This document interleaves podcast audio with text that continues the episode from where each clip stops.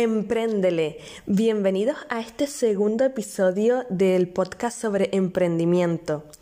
No sé si estoy más nerviosa ahora que estoy grabando este segundo episodio o cuando estaba lanzando el primero, porque no sabía qué acogida iba a tener. Ahora sí que sí, les digo que muchísimas gracias por el amor y el cariño que me han dado por las redes sociales sobre este nuevo emprendimiento y también por la promoción boca oreja del podcast. De verdad que gracias y también me alegró mucho saber que para algunos de ustedes se ha quedado corto el primer episodio. Así también me dan una pista para saber cuánta duración quiere que, que tengan estos podcasts. Ya les adelanto de que el podcast de hoy va a ser más largo y espero que lo disfruten tanto como yo. Hoy les quiero hablar sobre el salto de la universidad a emprender, sobre qué negocio creamos y sobre las ventajas de emprender siendo joven.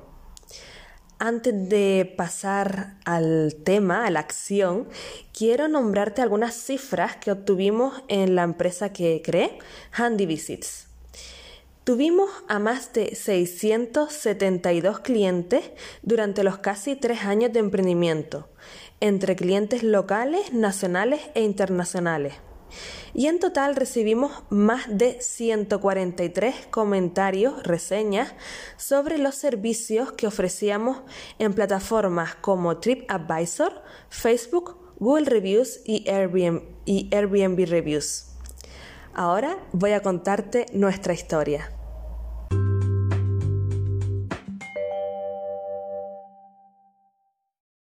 Estudié un grado en turismo en la Universidad de Las Palmas de Gran Canaria.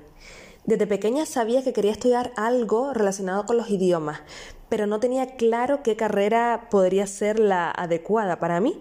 Entre ellas estaba turismo, estaba traducción e interpretación, también quería estudiar periodismo y magisterio. Finalmente estudié turismo, no sé si también por la presión o la lógica de que por vivir en Canarias me dedicara a algo relacionado con el turismo, pero no me arrepiento. La verdad que fue una buena carrera y también pienso que fue una carrera muy multidisciplinar porque aprendí no solo idiomas, sino también aprendí sobre economía, contabilidad y otras asignaturas que siento que son necesarias, no solo las letras, sino que también toqué los números, aunque no me gustaran mucho, aquí confesándome con ustedes. Después de salir de la universidad, me aventuré a emprender, sin estudiar un máster y solo con la experiencia de las prácticas obligatorias y otras extracurriculares. Y en la universidad no me escribí en asignaturas de creación de empresas ni en ninguna relacionada con emprender. Así que esto se puede decir que vino por iniciativa propia. Les conté en el primer episodio que me escribí en un programa de emprendimiento para poder llevar a cabo esa idea o esa iniciativa que tenía guardada en el corazón. Y este primer programa de emprendimiento lo hice a través de la EOI, de la Escuela, eh, no, no, es oficial de idiomas, Escuela de Organización Industrial y la Sociedad de Promoción Económica de Gran Canaria, la SPEC, con formación y sesiones privadas con un mentor. Les voy a decir lo que escribí para poder participar en este programa de emprendimiento. ¿Cuál fue mi carta de motivación, digamos? o cuál fue mi idea, la que transmití. Esto fue en noviembre del 2016, ¿vale? Estuve rescatando esta información de los archivos que tenía guardados en el Google Drive. Les leo. Proyecto de experiencias gastronómicas y culturales para turistas y locales, donde se diseñarán actividades únicas e innovadoras relacionadas con la comida y las tradiciones canarias. Bajo este proyecto se pondrá en valor nuestra cultura, el trabajo de los agentes locales y los productos canarios. Me gustaría atraer a un público intrépido e interesado en llevarse un recuerdo auténtico a través del contacto directo con locales. Esto fue lo que escribí como idea y motivación para empezar una idea, un negocio nuevo. Les digo que yo no lo empecé sola. Como han escuchado, suelo hablar en plural y esto fue la mejor experiencia que he tenido sin duda porque siento que si lo hubiera hecho sola no hubiera llegado tan lejos y se lo digo de corazón. Empecé con esta idea con unos cuantos amigos que ellos también estaban en un momento de mm, incertidumbre o de no saber hacia dónde dirigir su vida profesional y ellos eh, me acompañaron en este primer programa de emprendimiento. Finalmente, de todos estos amigos, al final una amiga se, quedó conmigo y decidimos eh, luchar y sacar adelante esta idea. Y de verdad que eso lo agradezco un montón. Ya dedicaremos a un capítulo exclusivo para, para hablar de algunas anécdotas y de cómo fue para ella esta experiencia. Le digo que en este primer programa de emprendimiento tuvimos formaciones, sesiones y también mentorías privadas con un consultor empresarial llamado Iván. También me gustaría contar con él para una entrevista, espero que, lo podamos hacer porque por él han pasado muchísimos emprendedores y me parece muy curioso e interesante hacerle una entrevista. Y cuando Iván nos conoció, él nos preguntaba, vale, ¿y qué van a hacer? ¿Qué quieren hacer? Nosotras no teníamos ni idea, ni idea. Es más, él nos propuso, ah, vale, entonces ustedes quieren hacer las típicas excursiones que llevan a los turistas por toda la isla y le llevan en, guagua, en, en bus, guagua en canario. Y nosotras la verdad que esa idea no nos atraía mucho. No queríamos hacer lo típico, lo tradicional, queríamos ir un poco más allá. Pero era cierto que no sabíamos cómo, era como difícil innovar dentro de algo que ya estaba como muy maduro, como es el turismo en Canarias. Así que esto la verdad que nos costó, nos costó bastante. Pero sí que teníamos claro que queríamos hacer un emprendimiento cultural, porque la idea de promover la cultura y la gastronomía canaria de una manera divertida era nuestro, nuestra principal misión.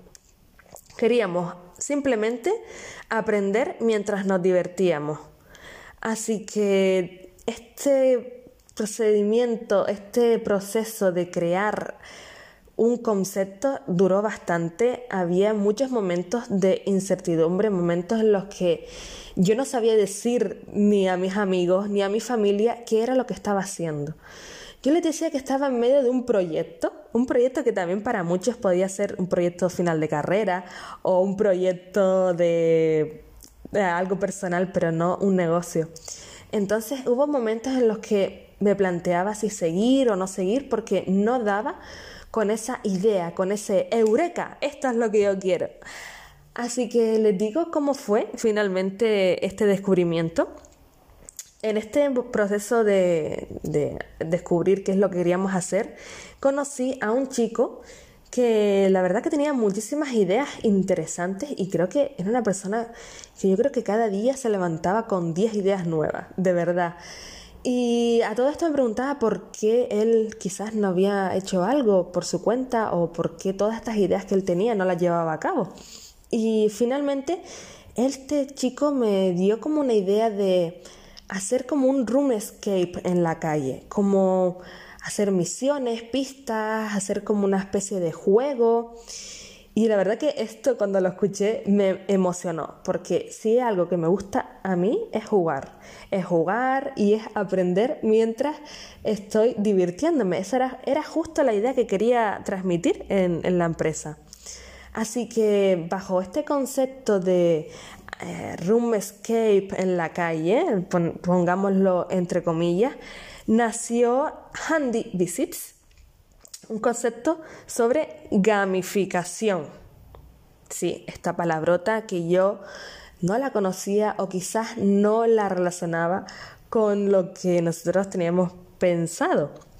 Así que gracias a el segundo programa de emprendimiento que fue con, con JUS, el programa de Santander, que a día de hoy se llama Programa Explorer, gracias a José Manuel, que fue el segundo mentor que tuvimos del programa de emprendimiento. Gracias a él pude, pudimos, pudimos innovar más allá y pudimos poner en práctica nuestra idea, que de esto voy a hablar en el segundo, en el tercer episodio. Y también gracias a él descubrimos el concepto de gamificación, que para mí era la palabrota, no sabía muy bien cómo emplearla. ¿Y qué hicimos? ¿Qué creamos? Eh, ¿Qué fue lo que al final ofrecimos? Handy Visits. Nosotros ofrecíamos actividades culturales y gastronómicas, visitas guiadas, visitas autoguiadas y una forma de aprender sobre un destino mientras proponíamos retos, desafíos a los clientes. Nosotros queríamos que descubrieran el destino con nosotras a través de una temática, a través de unas monedas llamadas handy coins. Era como acompañarte eh, a descubrir ese lugar mientras te proponíamos actividades y desafíos culturales y gastronómicos. Fue muy, muy, muy divertido.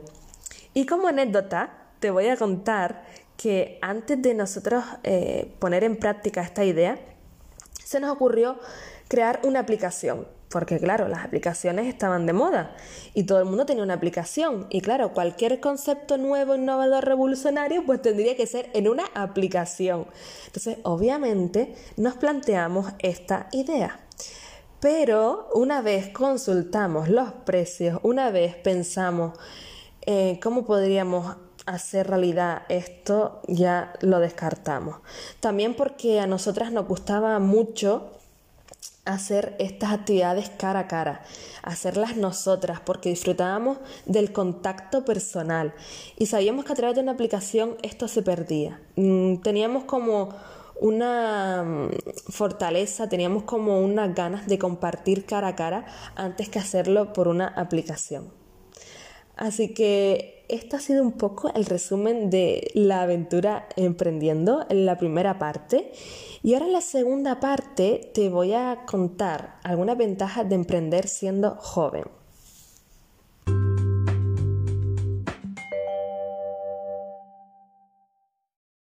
Emprender siendo joven. Si tengo que nombrar a alguien, a un emprendedor que haya empezado con un negocio a una edad muy corta de vida, diría que fue Orlando Santana, cuando él tenía 21 años, si mal no recuerdo. Voy a contar con él para una entrevista donde él contará en primera persona qué es lo que hizo y qué es lo que aprendió de esa primera experiencia emprendiendo. Y hoy quiero hablarte de la ventaja de emprender siendo joven, porque cuando yo contaba a mi entorno, mis amigos y familiares que estaba emprendiendo, ellos la verdad que no se lo creían, porque en primer lugar era muy joven, tenía 23 años, acaba de salir de la universidad y también es que mi cara engaña mucho. Los que me conozcan y los que sepan como soy, pues pensarán que, bueno, que yo acabo de salir de la universidad o que sigo siendo estudiante. Y realmente eh, esto es una ventaja, es una estrategia para poder generar experiencia cuando realmente no tenemos responsabilidades, cuando tenemos mucha energía, cuando tenemos muchas ganas y parece que no nos duele tanto si la cagamos, ¿vale? O si eh, hacemos algo que no nos gusta. Porque así como cuando de pequeños aprendemos a gatear y no nos duele y nos damos golpes y somos de goma, también creo que cuando emprendes siendo joven parece que esos golpes no duelen tanto. o por lo menos cuando ya lo has hecho de joven y más adelante quieres volver con otro emprendimiento, tienes ahí la fortaleza y tienes ahí la experiencia que te respalda. Así que de verdad que para mí ha sido lo mejor que he hecho. Para mí ha sido incluso como un máster de crecimiento personal y profesional. Y de verdad que ha sido así. Así que yo a veces mm, pensaba que no era viable em, empezar algo así sin mucha experiencia. Me lo planteaba muchas veces si debería de haber estudiado algo más, de haber eh, trabajado para otras empresas. Pero aún así mm, pensaba que también eh, tenía que formarme por mi cuenta, tenía que preguntar a muchos contactos y personas de mi entorno de cómo hacer algunas cosas. Así que no desistí la idea porque es cierto que me planteé el abandonar por la falta de experiencia. Y algunas anécdotas que te puedo decir es que cuando a lo mejor yo contaba a algunos amigos que lo que estaba haciendo, ellos decían, ah, vale, el proyecto final de carrera, o ah, vale, es un, un trabajito que estás haciendo, pero que no estás ganando dinero con eso, o tu misión no es ganar dinero. Pero sí, mi misión era ganar dinero, mi misión era tener un negocio y poder vivir de eso. También como otra anécdota, en el momento en el que tuvimos que abrir una cuenta bancaria, fui a, un banco y le conté a la administrativa eh, que quería abrirme una cuenta para una empresa nueva y ella dijo, ah, vale, para tu jefe, ¿no? Y yo, no, la jefa soy yo. Fue muy gracioso porque la cara eh, se quedó como pensando, ah, de verdad eres tú la que quieres eh, crear una empresa nueva, felicidades, enhorabuena, ¿cómo se llama? Y en ese momento empezó a hacerme muchas preguntas emocionada porque no se creía de verdad que también mm, por el hecho quizás de ser mujer que, que no emprendiera. Así que realmente fue una anécdota muy graciosa y divertida. Y como te comenté, eh, para mí el emprender siendo joven te da oportunidad de probarlo todo y de hacer lo que realmente quieras, porque al no tener muchas responsabilidades y muchas preocupaciones, te da la oportunidad de explorar y de experimentar como si fuera un laboratorio. Y además que esto también te genera mucha fortaleza personal y profesional a poder gestionar esas emociones, que de verdad que ya no solo una cuestión de emprender a nivel profesional, sino también un emprendimiento personal.